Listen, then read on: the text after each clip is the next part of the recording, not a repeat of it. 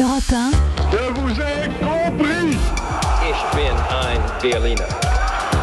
Je crois qu'après avoir vu ça, on peut mourir tranquille. C'est historique. Bonjour Fabrice Dalméda. Bonjour. Je dis ça parce que vous nous parlez aujourd'hui du CIO, le Comité international olympique, dont s'ouvre à Lausanne la 134e session.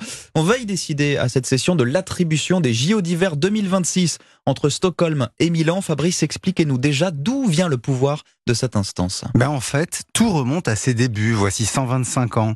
Pierre de Coubertin, un moustachu de 31 ans, avec des cheveux coiffés avec une raie sur le côté gauche, je sais, c'est un Ça se détail. faisait encore à l'époque. Mais c'est lui qui réunit à Paris du 16 au 23 juin 1894 le premier congrès olympique. 2000 personnes de 13 nations différentes se retrouvent dans le grand amphithéâtre de la Sorbonne pour représenter 79 sports.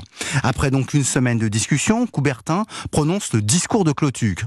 Les Jeux olympiques, pardon, les Jeux olympiques seront organisés tous les quatre ans. Les premiers se, tiendront- se tiendront en 1896 à Athènes, les seconds à Paris en 1900, mais surtout est fondé le gouvernement de l'Olympisme, le Comité international olympique, pour suivre l'organisation des Jeux et s'assurer de l'amateurisme des participants. Et oui, parce qu'au départ, les sportifs olympiques devaient être un des amateurs. Depuis Fabrice, l'instance du CIO est est vraiment devenue très puissante. Bah oui, le CIO est devenu une très très puissante organisation non gouvernementale. Elle jouit d'un statut presque diplomatique. Depuis 1915, après la Première Guerre mondiale, il a quitté Paris pour la Suisse à Lausanne. La Confédération helvétique lui a donné un statut spécifique pour assurer son fonctionnement. Depuis les origines, la charte olympique, sa constitution, insiste sur l'indépendance de ses membres face au gouvernement et aux États. Indépendance, évidemment, vous le savez, contestée. Et oui, parce qu'on va pas se le cacher, il y a eu plusieurs scandales. Bah oui, accusations de corruption qui ont plané notamment lors des choix de villes comme Tokyo ou Rio. Il a même été prouvé qu'un de ses anciens présidents, le catalan Juan Antonio Samaranch,